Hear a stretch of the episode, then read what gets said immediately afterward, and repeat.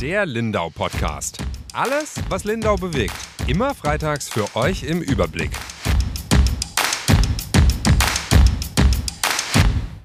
Herzlich willkommen zu einer neuen Folge Lindau Podcast. Mein Name ist Julia Baumann, ich bin Redaktionsleiterin der Lindauer Zeitung und bei mir sitzt meine Kollegin, die Ronja Straub. Hi Ronja. Hallo. Ronja, gib uns einen kleinen Überblick, was war diese Woche wichtig? Im Landkreis Lindau wird es immer trockener, der Regen bleibt aus und wenn es nicht bald regnet, dann hat es schwere Folgen für Natur, Landwirtschaft und Obstanbau.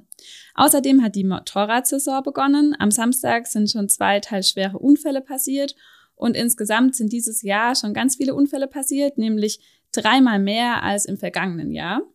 Und der Minigolfplatz bleibt erst einmal geschlossen. Ob und wann er saniert wird, das steht noch in den Sternen. Vielen Dank. Wir kümmern uns jetzt aber in unserem Podcast um ein anderes Thema. Unser Thema der Woche spielt heute in Zech. Und zwar soll da eine Unterkunft für geflüchtete Menschen entstehen. Also die wird nicht gebaut, das Haus gibt es schon. Da sollen aber geflüchtete Menschen einziehen. Jetzt haben wir auch von ganz vielen Kolleginnen und Kollegen in anderen Redaktionen mitbekommen, wenn sowas angekündigt wird, dann gibt's meistens ganz schön Stress in der Stadt. Also da formieren sich dann gleich Gruppen, die sich dagegen einsetzen, dagegen protestieren, demonstrieren und einfach die geflüchteten Menschen nicht mehr in ihrem äh, Stadtviertel haben möchten. Das ist jetzt wirklich schon öfter passiert. Wie ist denn die Lage in Zech? Du warst am Montagabend bei einem Termin, als es um diese Unterkunft ging. Ich glaube, da war es ein bisschen anders, als wir das so von den Kolleginnen kennen. Ja, genau. Also es waren so ungefähr ein bisschen mehr als 30 Bürgerinnen und Bürger, die da zusammengekommen sind, um einfach drüber zu sprechen, wie, also was passiert erstmal und wie gehen wir dann mit der Situation um, wenn die Menschen da sind.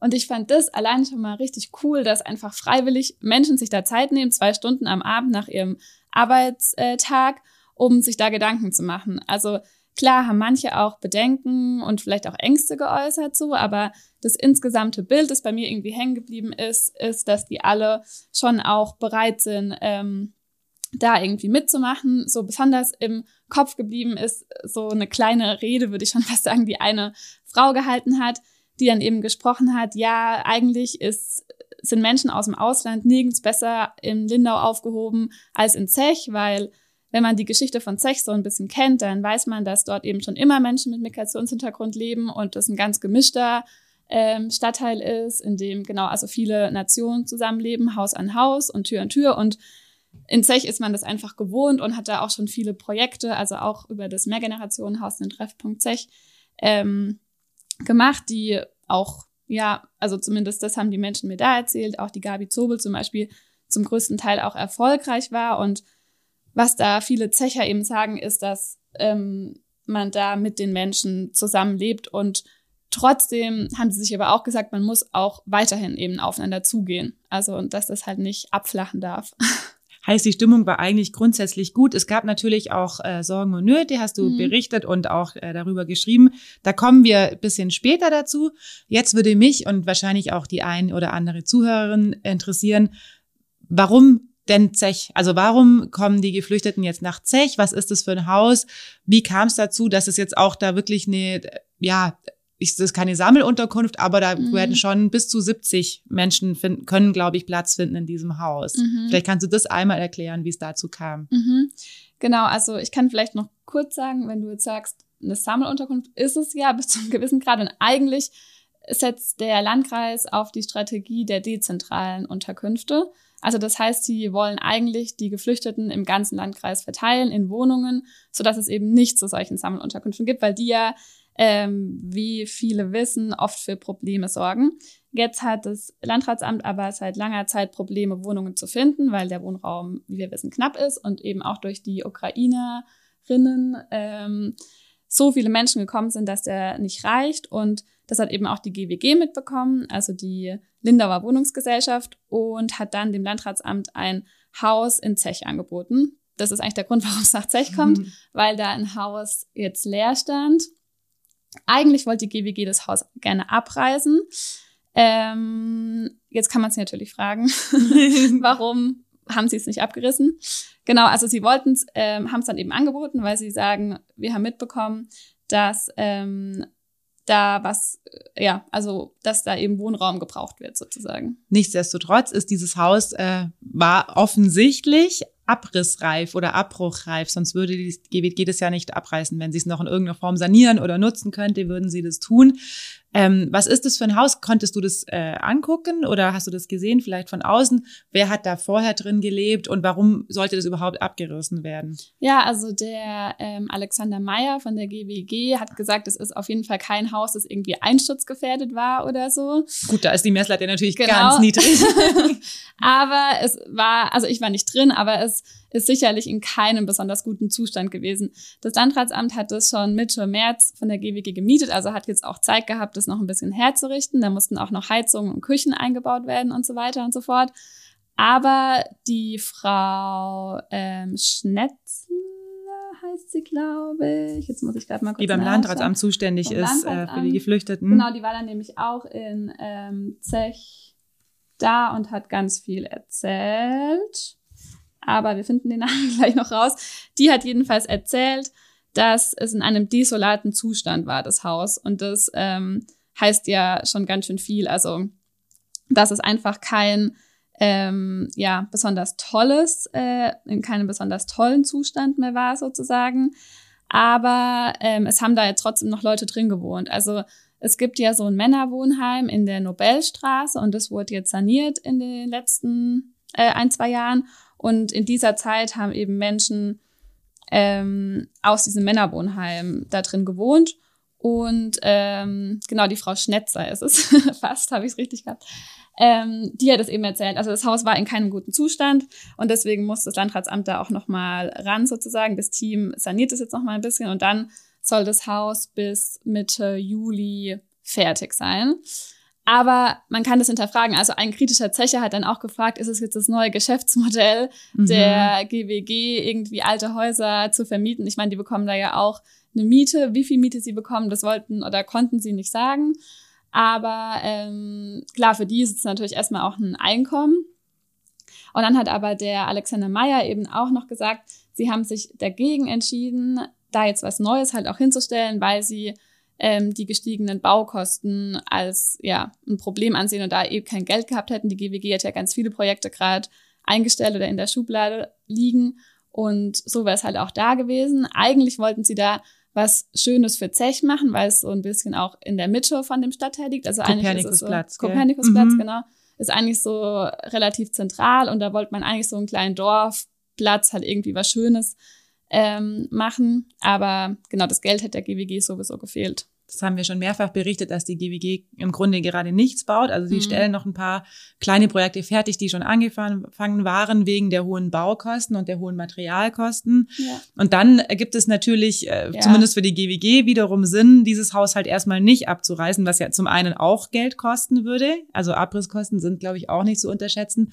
Und wie du gesagt hast, sie bekommen dann ja jetzt Miete dafür. Mhm. Und ich glaube, das kann man rausfinden. Ich hatte das mal vor ein paar Jahren ähm, für eine Geschichte recherchiert, weil das wird ja vom Land im äh, mhm. letzten Endes dann bezahlt und da gibt's einfach bestimmte Schlüsse. Ja. Also was die bezahlen für eine Wohnung für einen, äh, jemand Geflüchteten mhm. ist gar nicht so wenig. Also das ist ja. natürlich für die GWG jetzt kein total selbstloser Akt, würde ich mal sagen, weil sie kriegen jetzt natürlich noch Geld für ein Gebäude, das sie ansonsten vermutlich abgerissen ja. hätten und erstmal nicht äh, damit Geld erwirtschaften hätten können. Genau. Nichtsdestotrotz, wie du gesagt hast, das Landratsamt war auch händeringend nach der, auf der Suche nach Wohnraum und wenn sie das jetzt irgendwie herrichten, und das werden sie tun, dass man da drin gut leben kann, dann ist es natürlich auch besser, als dann keinen Wohnraum haben, ja. wenn Geflüchtete kommen.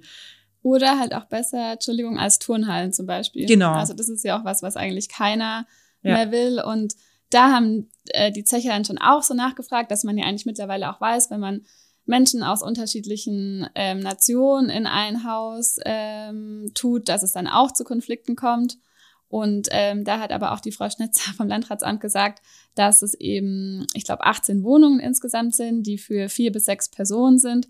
Das heißt, da kann man dann schon auch Privatsphäre schaffen. Mhm. Und dann können sich die Leute auch untereinander so ein bisschen abgrenzen im besten Fall. Sprich, also das ist sowieso wahrscheinlich der große Unterschied zu einer Turnhalle, die mhm. ja immer nur übergangsweise für im besten Fall ein paar Tage angedacht ist, dass es eben wie kleine äh, Clusterwohnungen sind, genau. oder? Die eine eigene Küche haben, ein genau. eigenes Bad und dann im besten Fall da halt die Familie in der Wohnung lebt und das dann zu so einer Art Mehrfamilienhaus genau. ähm, wohnt. Natürlich wird's vielleicht auch irgendwie eine Art WG geben mhm. mit äh, zwei, drei jungen Männern. Aber ja. das war auch, glaube ich, Thema. Ja. Die Frage, wer kommt. Also wir sollten dann bald auf die Bedenken auch der Zeche eingehen. Und das war, glaube ich, ein Bedenken der mhm. Menschen, die halt vor allem, glaube ich, Angst hatten, dass 70 junge Männer ja. da kommen. Genau, also das ist ja auch so ein bisschen das, was ja oft dann das Problem ist, wenn dann eben viele junge Männer auf engem Raum zusammenleben, dass es dann halt irgendwie zu Streit und Stress kommt. Und ähm, es war wohl auch schon so, als eben die von mir gerade erwähnten Männer, die normalerweise in diesem Männerwohnheim wohnen, da gewohnt haben, dass es da wohl auch schon öfter mal zu Ruhestörungen gekommen ist oder ah, Müll okay. vor dem Haus oder so. Ähm, das war wohl im Endeffekt sogar nur ein Paar dann, das da wohl öfter für Streit gesorgt hat, der Herr Meier mir erzählt. Und das ist dann halt einfach woanders hingekommen sozusagen. Also einfach in Anführungsstrichen. Aber genau da hat eben, sagt eben auch die Mitarbeiterin beim Landratsamt, dass sie das natürlich vermeiden wollen, dass sie da durchmischen wollen. Familien und dann eben auch alleinstehende Männer. Ähm, und sie sagen halt auch, sie haben Spielraum im Landkreis. Gut, gleichzeitig sagen sie, sie haben keinen Wohnraum, aber sie haben wohl trotzdem Spielraum und können dann die Leute, wenn es da halt zu besonders schlimmen Vorfällen oder so kommt oder es gar keine Ruhe gibt, dann können sie die halt auch woanders hin verlegen sozusagen. Und wird es da jemanden geben, der sich drum kümmert? Ich glaube, du hattest auch noch von Securities äh, mhm. geschrieben, die man im Zweifel einsetzen kann. Also die werden ja. vermutlich nicht von Anfang an eingesetzt, weil das ja auch den Geflüchteten ge gegenüber ein ganz schlechtes ja. Zeichen äh, des Willkommen, also das ist ja kein Willkommenszeichen nee. zu sagen, wir stellen euch jetzt hier einen Sicherheitsdienst das ist ein großes Vorurteil, die man Das ist ein großes Vorurteil, aber es stünden jemand bereit, wenn es zu Problemen kommen sollte. Genau.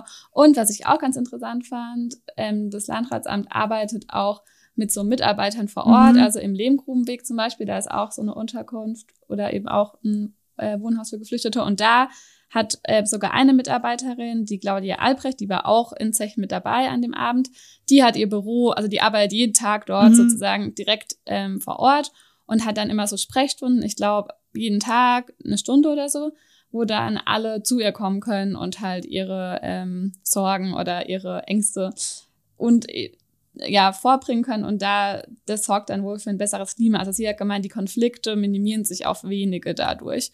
Und im, am Kopernikusplatz wollen sie das zwar nicht so ganz ähm, eng machen, diese Begleitung, dass da immer jemand da ist, aber einmal die Woche soll jemand kommen und sie sagen, wenn das jetzt halt ähm, notwendig wäre, könnte auch öfter jemand hinkommen.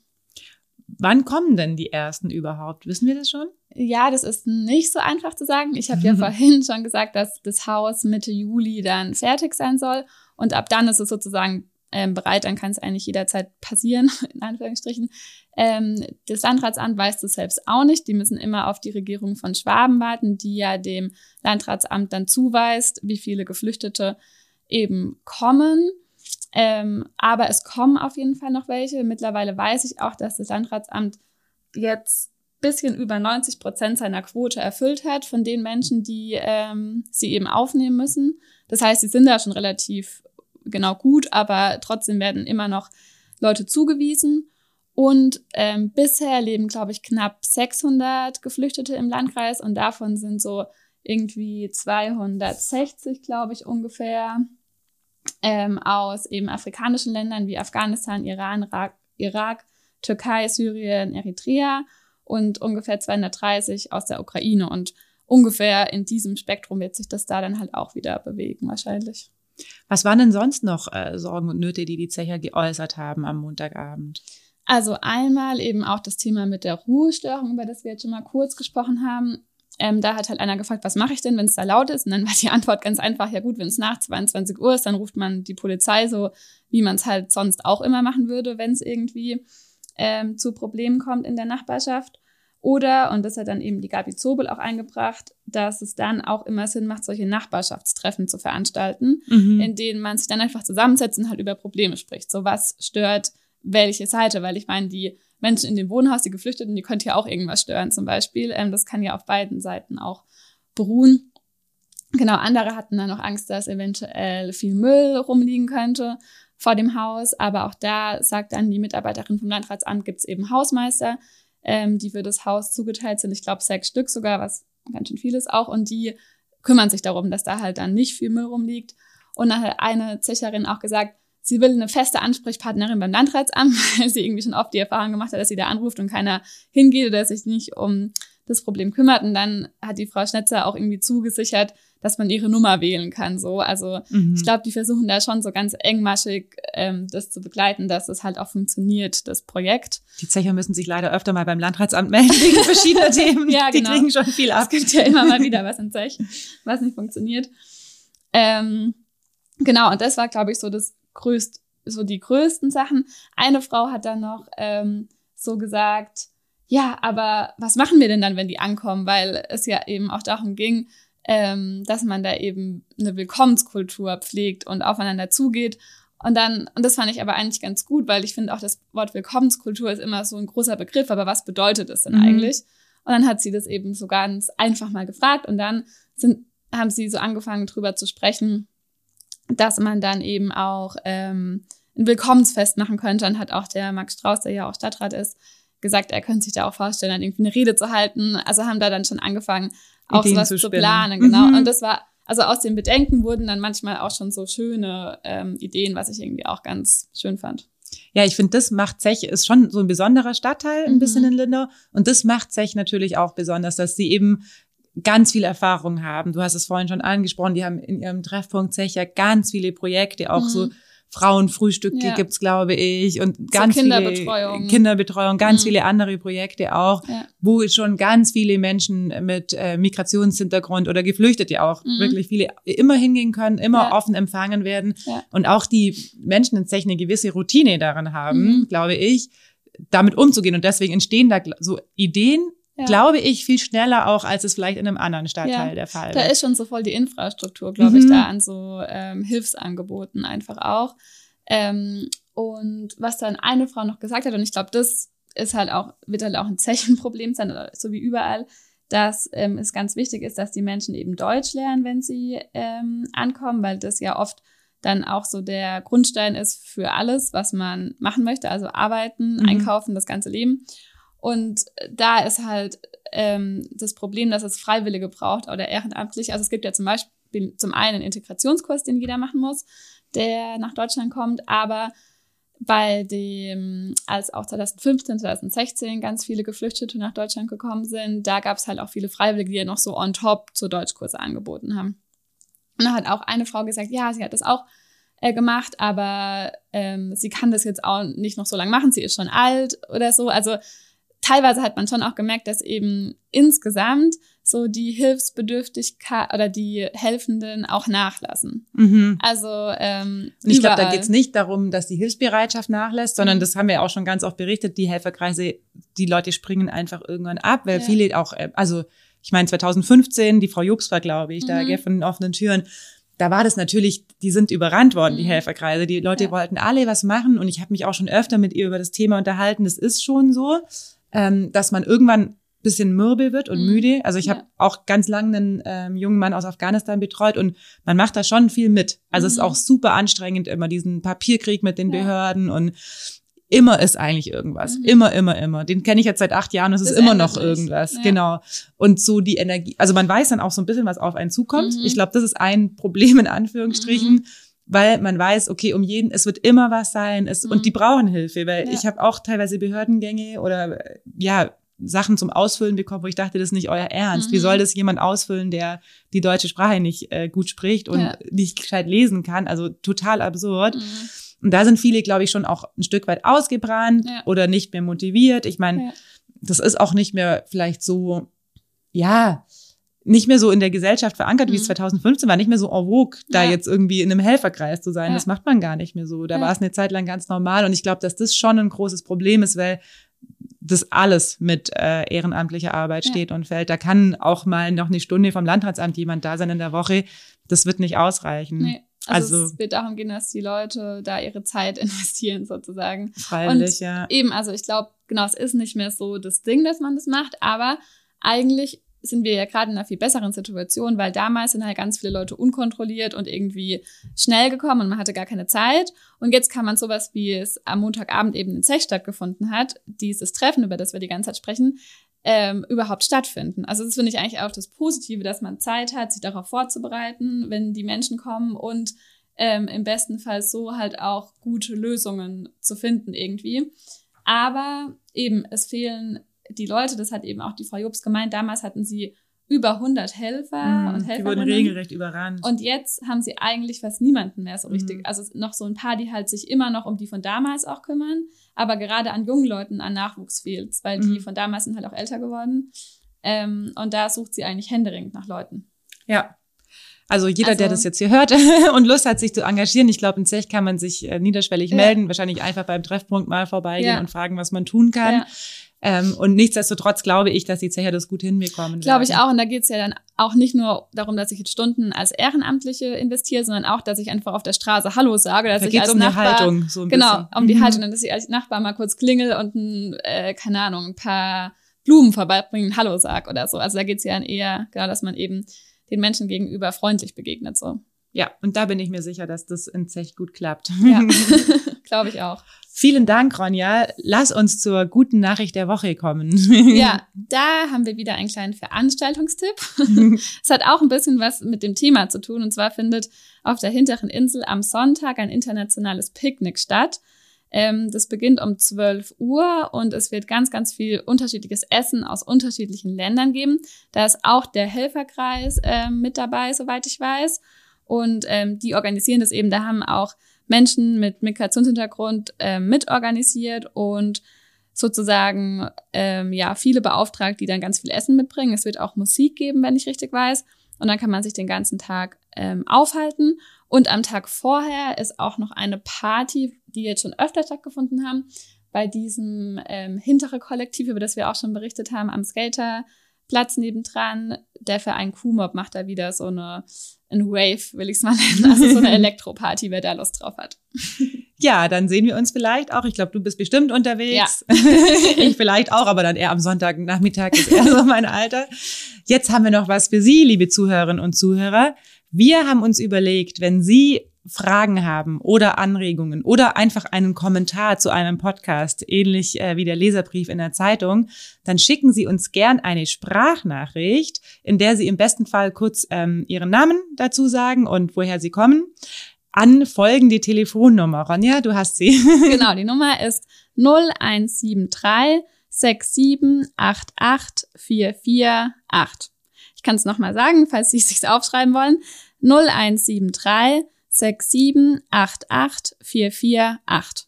Genau, wir packen die auch in den äh, Trägertext zum Podcast und in die Shownotes, dann kann man die finden.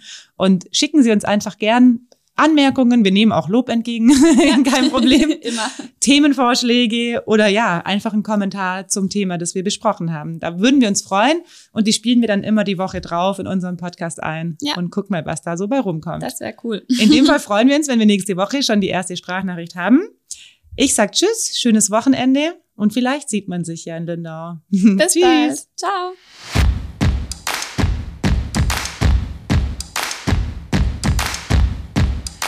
Der Lindau Podcast. Alles, was Lindau bewegt. Immer freitags für euch im Überblick. Auf schwäbische.de findet ihr mehr als diesen Podcast. Das Digitalabo gibt es schon für 9,90 Euro im Monat. Als Hörerin oder Hörer dieses Podcasts bekommt ihr den ersten Monat sogar kostenlos. Geht dazu auf www.schwäbische.de slash Podcastangebot. Das Probeabo endet automatisch nach einem Monat. Viel Spaß auf unserer Website.